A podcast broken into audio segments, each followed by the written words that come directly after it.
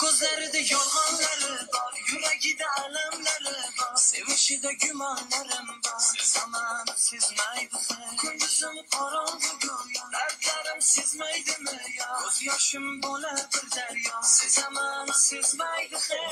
各位听友，大家好，欢迎继续收听阿曼达的节目《世界在你耳边》。今天呢，我们来聊一个新的国家，呃，这个名字啊叫乌兹别克斯坦啊。我们请来的嘉宾呢是小月啊，小月呢就以前是记者，其实自己也喜欢摄影，所以经常在行走当中其实去拍照。在我们印象中哈，乌兹别克斯坦其实大家都背的挺溜的，什么哈萨克斯坦、吉尔吉斯坦这些斯坦，就是我突然想起很早以前一个小品里，就对一般人来说就是那种乌鲁木齐外面是草原，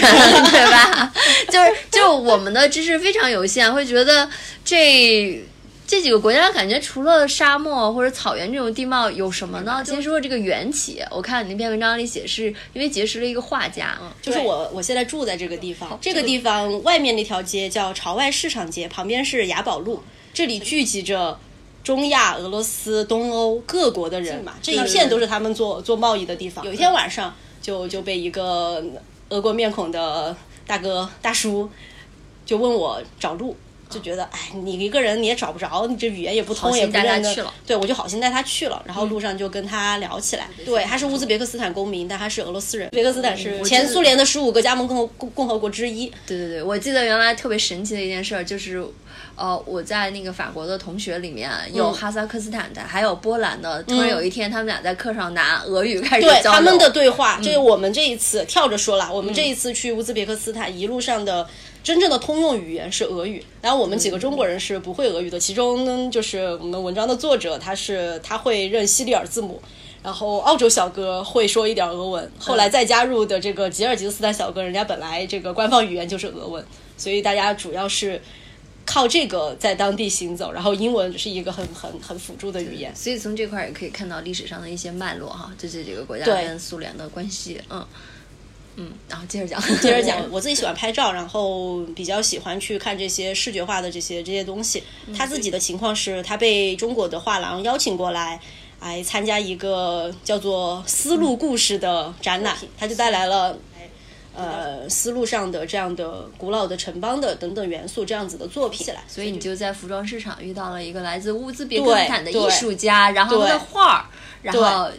引起了你对这个国家的更多的兴趣。我我自己本来也对这个东西啊很感兴趣。我们我们这一代八零后的人曾经玩过一款很很很经典的游戏，叫《帝国时代》。各种你可以你可以选文明的种类，然后打来打去。呃，我自己平常也很。喜欢来看一些这方面的书，就像刚才我给你推荐的这个成吉思汗的这个这个书，嗯就是一边一边看，你一边可以脑补出各种游戏的场景，他是怎么样一路跨过中亚那些地方，然后到达欧洲去的。然后现在就像一个引擎一样，对，然后就点燃了，是的，点着了。然后后来我跟他就在 ins 上面互相关注好友，就我们会经常交流一些就是画呀，他会给我推荐各种中亚的艺术家。再早再早一点，我其实是买过。塔吉克斯坦的机票，但当时呢，就是这个形势不是不是特别的好，而且签证给搞对，一个是被签证，其实中亚国家之前的签证呢都挺不好办的。哈萨克斯坦相对比较轻松一点，然后乌兹别克也还好，而且今年一个去的契机就是乌兹别克斯坦已经推行了这个电子签，风传一时的说也要搞一个类似申根签对丝路签证，他们五国到现在还在还在谈这么一个问题，然后再先一国一国有。刚才你跟我说了一下，乌兹别克斯坦应该算这几个呃中亚几国里面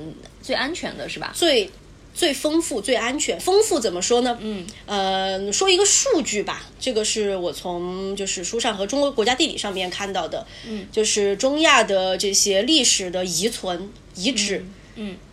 虽然中亚有五个国家，就是前前苏联解体之后剩下这五个国家，然后幅员很辽阔。比如说哈萨克斯坦其实是中亚里面最大的，它上面有有有很大的游牧区，就草原区。嗯，但是文明的遗存主要集中在。乌兹别克斯坦超过了百分之九十，随便说说说几个，就是这些地名：布哈拉、萨马尔罕、塔什干，这些其实都是呃丝绸之路上面响当当的地方，也是当年唐唐玄奘西天取经路过的。就是我们从《西游记》里面它的几大重镇。就是有个有个读者留留留言，就是说吴承恩写《西游记》的时候肯定去过中亚，就说那女儿国里面个个长得都都都迪丽热巴，对吧？就 就是那一线出去的人 啊。呃，我们是五五月一号，就是五一节的那个假期买的乌兹别克斯坦航空的票，然后它有。周二的往返票，你买的早的话就两千两千出头，两千五百块钱买到的。空姐长得美吗？就本地空姐嘛，乌兹别克斯坦的本地空姐。迪丽热巴型的吗？其实很丰富，这个是要说到一点，就是乌兹别克它不一定是我们所想象中的全是新疆那种迪丽热巴型的。OK，你到那儿会觉得这个种族的光谱很多元。他们本国就现在乌兹别克境内，它是据他们自己的统计啊。有一百六十多个民族，这个这个坐标从从东往往西推移，就可以看到人的这个脸，从蒙古的草原草原草原越来越来高，草原式的脸，然后越来越欧化，就它其实是一个非常。多民族、多种对多种族混合的地方，塔什干是它的首都，对吧？对。然后去了之后，其实你刚才讲了好多，就是所谓历史文明遗迹，但是你还是要驱车前往的，对不对？离得还挺远的。嗯，对。就是我们飞到塔什干之后，嗯，然后就待了一个晚上。第二天呢，又再从塔什干机场起飞，飞到它的最西端。这个整个国家它是一个狭长型的形状。嗯，我是从最。最西端开始倒着走，往东边走的，就是从最荒漠的地方一路往绿洲走的感觉。然后中间换了很多种不同的交通工具，已经非常有历史感的特别老老旧的这个吉普车，普通的汽车，就后来讲的雪佛兰，满满满街都是雪佛兰的，中间山寨版的雪佛兰是吗？他们本本地产的雪佛兰，贴牌的雪佛兰，嗯，中间一段一段的这个城市之间的交通，然后后面有两段是坐的当地的火车。列车没坐骆驼吗？没有，没有坐骆驼。我们见到了骆驼，但是没有坐骆驼。哎，那你说第一站先飞到最西端，当时是冲着什么去的？冲着咸海去的。咸海。对，咸海哈，哎，其实这事儿是不是就该讲到鱼的故事了？是的，就是就是你其实刚才提了那个画家的画里面，很多其实是以鱼为主题的绘画，在我们印象中，其实这是挺大一个反差。我们觉得那是一个沙漠的地方，这些人也不吃鱼，可能也甚至一辈子都没见过鱼，但其实可能是错的，对吗？本来乌兹别克斯坦它是一个，呃，水水资源还算丰富的国家。嗯，我们如果回想起就中学学地理课本，应该有点印象，就是咸海这个地方，以及叫做阿木河和希尔河。你这地理，哎呦，这这绝对是高考会考的，真的吗？我完全不记得，你这 抠小细字儿的部分吧？因为很有意思，它阿木河和希尔河呢，是是从就是靠东边这边的高原，像帕米尔高原这些发源，嗯，就。流经类似于吉尔吉斯斯坦、哈萨克这样的地方，然后从经过乌兹别克斯坦的这个这个土地，然后汇入到咸海，特别是阿姆河，嗯，然后这样的水源是加上他们当地的每年超过两百天的这个日照的这样的气候，其实乌兹别克是世界上一个非常适合种植棉花的这样的区域。然后在苏联时期，这样的棉花的工业，就是因为苏联的苏联的这样的计划经济，是让他自己的每一个加盟共和国，其实可能就是承担一定主要的对对，承担一定主要的，就是重点发展某一项经济，它经济是经济结构是非常的畸形的，嗯，所以乌兹别克斯坦是强制性的对承担了做棉花的这个任务，然后就抽取了这个大概说起来，就是抽取了大量的本来应该是阿姆河注入到咸海的这个水，嗯。来灌溉这个棉花，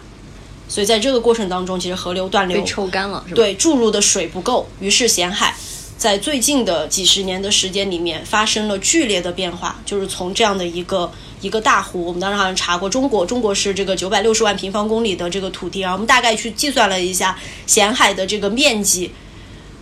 相当于一百四十三个咸海等于一个中国，那大家可以来想象一下咸海有多大。这其实是非常本来应该是非常非常浩瀚的一个一个湖，它甚至是你你看到它的时候，你觉得它就是一个海，它就是一个海。它为什么叫咸海呢？它是如果是湖，它应该是淡水，对不对？它本来是个相对的一个淡水湖，但其实现在含盐含就是水水随着水分的这个这个注入不不足，含盐量已经变得很高了。那它这个咸海是以前的名字吗？我这个还真给你查一下，因为它英文里面不叫这个字儿。但是现在。哦，但现在大家都把它叫咸海。没有，我们中文一直把它叫咸海了。然后我现在就老想，是不是以前的鱼都在里面变成了咸鱼，然后就变成没有鱼？我们在那儿看到各种化石，当地的人卖的一些一些一些小的鱼的牙齿、鱼的骨头。然后画家的那幅画，他就是画的，就给我印象最深的那一幅画，就是一个鱼，你看到的是它的躯体内部，然后一个人干渴的人被困在鱼的躯体内部，他就是画了这样的一个意象。我当时其实并第一次看到这个画的时候，我只是觉得心里面有震撼，但我不能理解它的意思。我是去了咸海之后，突然 get 到，哦，原来可能是受到了咸海的这样的一个人类，可以说是人类这个历史上最大的生态灾难之一，只是没有得到那么大的一个曝光。我们我们那一段路的非常的颠簸，然后在做这个准备的时候，看到《孤独星球》上面做过一个描述，就不知道你看过那个《Mad Max》。电影里面的场景，黄沙废土的那种场景，从从叫 Nukus 这个地方往往咸海边上去开，这一路上是把人晃的真的是七荤八素的，大家都像喝醉酒一样的四处扑，就是这样摇啊摇啊，你一直在跟这个这个沙石硌在硌在一起，嗯，然后你可能就没有一条开到后面都已经没有路，你只能顺着之前车的这个车轱辘印儿再开。然后我的我朋友他当时他自己睡着了，嗯，然后等他再醒的时候。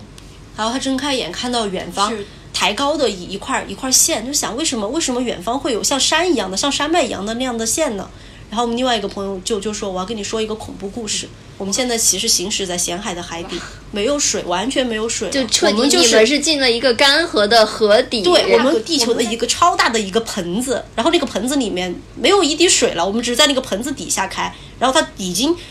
长长出了各种杂的那种，就是那种沙漠的。”植物，等你车开呀开呀开，开到那儿，你就发现原来那个其实才那个才是湖岸。你再从那个岸往下面看的时候，就是跟看你把海底抽干了一样的呀，有海沟，有大陆架子，就就就像这样子的一个彻底的海底两万里，对，彻底的脱水版。人类居然可以把这个，可以把这么多水给搞没掉。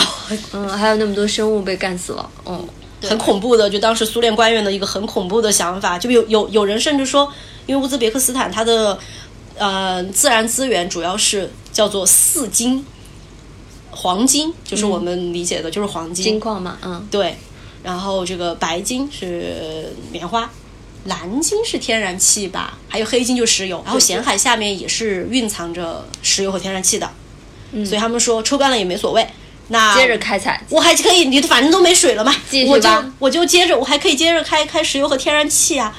哇，这个想法。问题是，那相当于那是地球的一块肺呀，你他妈得把肺给抽了，所以周围的这个环环境恶化的程度都是非常非常的快的。最急剧的这个这个衰落就是四十年以内。看到我们到当地的博物馆里面，其实看到它的一九八零年代的卫星图，一九九零年代的卫星图，两千零几年的，两千一几年的，你可以看到那个水，每一个时代比上一个时代少少了少了多少？就是四十年消失了一片海，剩下一部分。那个水下去之后，一些一些低洼的地方还剩下几个分分散的湖，依然很震撼，烟波浩渺的，就幸存了一部分。但是你刚才讲，就还有一个博物馆哈，就说明在某一个阶段，他们其实已经意识到了这个问题。他们当地人是有意识到的，但这个其实还是一种积重难返吧。乌兹别克是一个就是在中亚地区最重农的国家，哈萨克斯坦是一个以游牧为为主的国家，渔猎这样的倚仗的这样的生活的来源，所以在。后面的这个恢复工程当中，乌兹别克还是没有得到很好的恢复，这个事情还是在恶化。但哈萨克那一面的咸海，因为他们种棉花没有种那么多，所以他们他们他们稍微就水多了一些，然后也有一些渔民开始重新回到自己渔民的这个这个生活里面去。在七八月份，具体时间要看有一个电音节，在海底，就是在对在在在这个咸海这个地方去。呼吁这个生态环保的，然后加摇滚乐的，大家的一个电音节，震撼一下。对，然后年听过的就是 Pink Floyd 的这个英国乐队的，他们是 Endless River 吧，就 River 那那一个专辑里面的呃主打的曲子，嗯，也是到了咸海之后看到搁浅的，永远不能再出航的船，受到这个灵感，这个震撼。写的歌你们在当地现场放了一下没有？啊，当时没有放，也没信号放了。你出去是几乎就是有那两天是没有任何信号的。因为在海底。哦，这是第一站，然后下一站呢？下一站我们就是从这个卢库斯这个地方东边走嘛，嗯，就是到西瓦，嗯，西瓦是一个也是一个绿洲城市，伊斯兰的建筑保存的最完好的一个一个一个城镇，嗯，当年他们也是叫西瓦韩国，在俄罗斯就苏联人征服他们。之前他们还是自己的一个沙漠上的这样的一个韩国，对，就是你到古城里面去转，我们会觉得，就当时转的那一天转的感觉是参与了一场这个嗯穆斯林朋友们的大家的不是 嘉年华，哦，真的？这也是他们本地人的旅游景点。是有点像我们去平遥的意思。对，我觉得差不多可以，可以，可以这样类比吧。OK，就以前是花、嗯花剌花剌子模的整个一个遗址的保存，不同时期的清真寺啊，嗯，然后各式各样的宣礼塔，然后我们当时就就做了一个到晚上腿都疼的不行的活动，就是一到宣礼塔就要爬到塔顶去。大家都要爬到塔顶去俯瞰一下古城，然后上面就大家都站不住了，挤满了人，然后就进入自拍环节。因为我们在那儿才是外国人，本本地游客们看到我们也都找你们跟看合影吗对啊，比如说王朝曾经在那儿有什么著名的事件吗？著著著名的事件。周边这个地方叫花剌子模，就是看《射雕英雄传》里面有一段说郭靖陪着成吉思汗去攻打花剌子模，就是讲的这个地方。嗯，保存下来的就在乌兹别克这一路保存下来的建筑，主要还是一些就是还没有被成吉思汗给给给摧毁掉的一些穆斯林的建筑。哎，那你一路上要包头巾吗？不用，他们其实是一个世俗化进行的比较彻底一点的呃这个穆斯林国家。哦，哎，我听说你这一路上吃了不少奶制品是吗？对我自己非常热爱奶制，他们的奶酪、他们的酸奶、嗯牛羊肉真的都非常的好吃。但是呢，作为一个这个普通的中国人，小身板的中国人，其实我的胃呢也不是很能消消化得了。你在布哈拉那一天早上，就是那个家庭旅馆的人，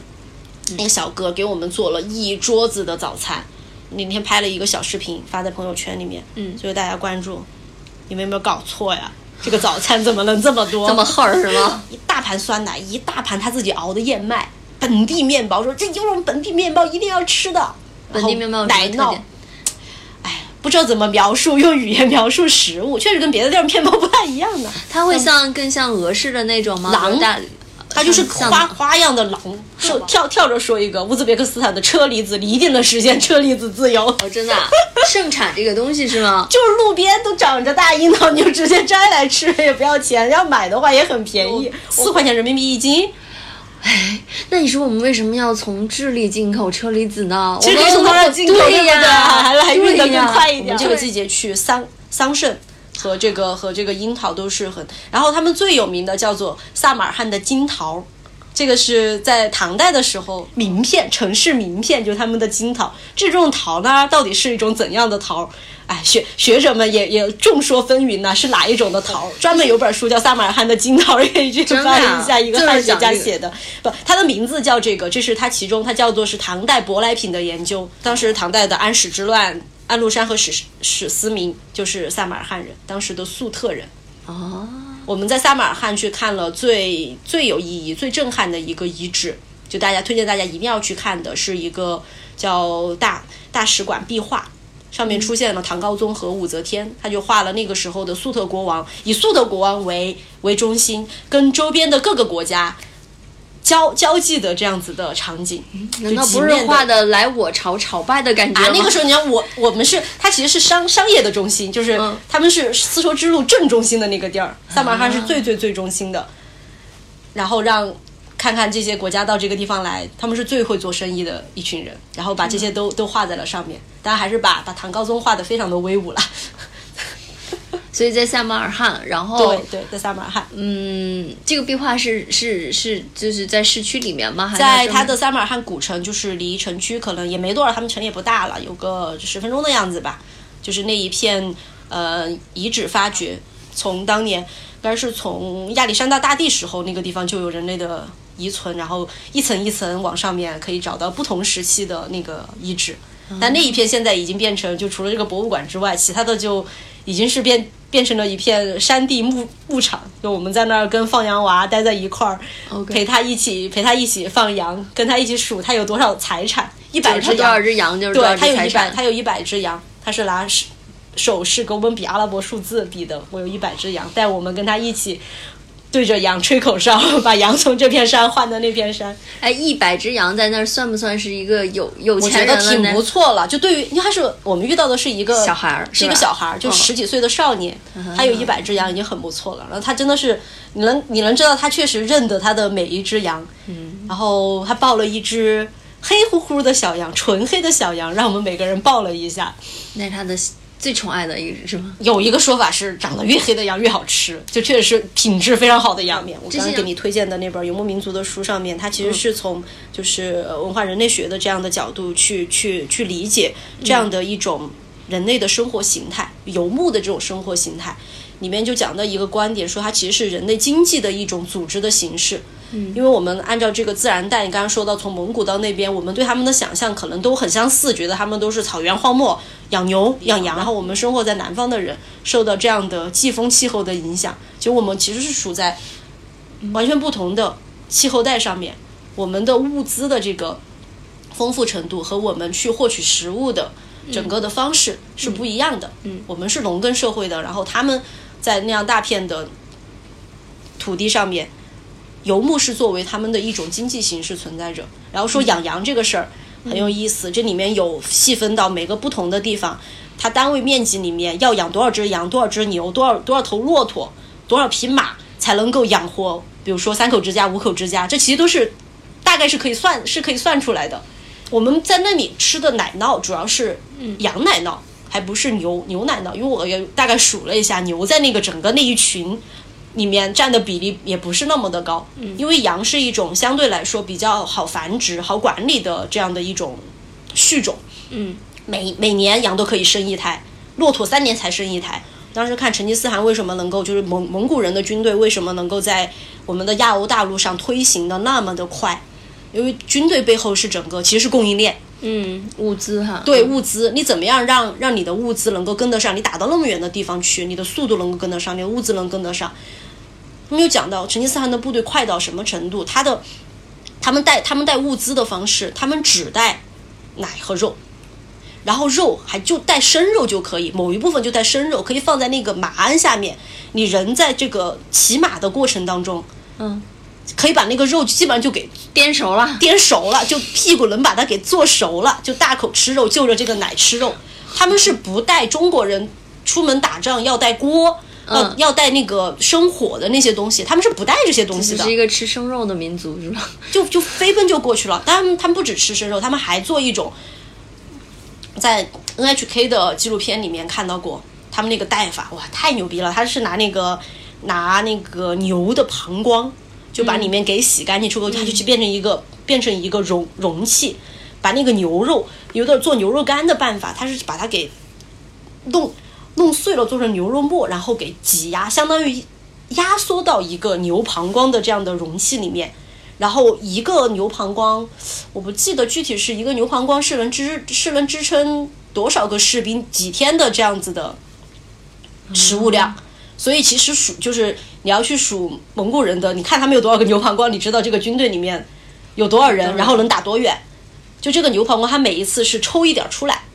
抽抽一些出来，然后放到水里面就能发泡，因为它它是密集去压缩掉的。然后到这里发泡以后，就能变成一锅一锅汤了，大家就就就这这些人这一顿的就够了，就凑一点出来就够了，就这样子现。在好像方便面里的调料啊，浓缩型的牛肉干就是后来的压缩饼干，OK，把它把它给把它给发泡的。所以这是军队的干粮非常给力。对他们当年就是蒙蒙古人，就是凭着这样的方式，非常机动灵活的这个速推的这种打法，征服了塔什干、撒马尔罕，征服了布哈拉。而且布哈拉布哈拉这个地方是叫做成吉思汗这辈子唯一进过的城市，因为它是一个从头到尾到最后他死在哪儿都没有人知道的，是一个谜。他是一个拒绝完全定居在一个具体的地方的人。然后蒙蒙古人其实他他不是建城池的这个做法，嗯，然后布哈拉是他当时因为一直布哈拉拼死抵抗，一直没打掉。后来成吉思汗是自己自己亲自去指挥了这个战役，进入到布哈拉城里面把他们给断掉的。这都是在中在一二几几年十三世纪的时候被毁掉的著名的丝绸之路上面的这个城市都是被都是被成吉思汗 对被蒙古人对蒙古人毁掉过的，只保存下来就是一些还比较坚挺的这个这个这个建筑，大部分还是被毁掉。那我们今天聊到了这个乌兹别克斯坦的一些历史，还有那个现在现存的一些古迹、这个国家幅员辽阔，我们还有的聊。然后那，我们下一期接着跟小月聊这个乌兹别克斯坦。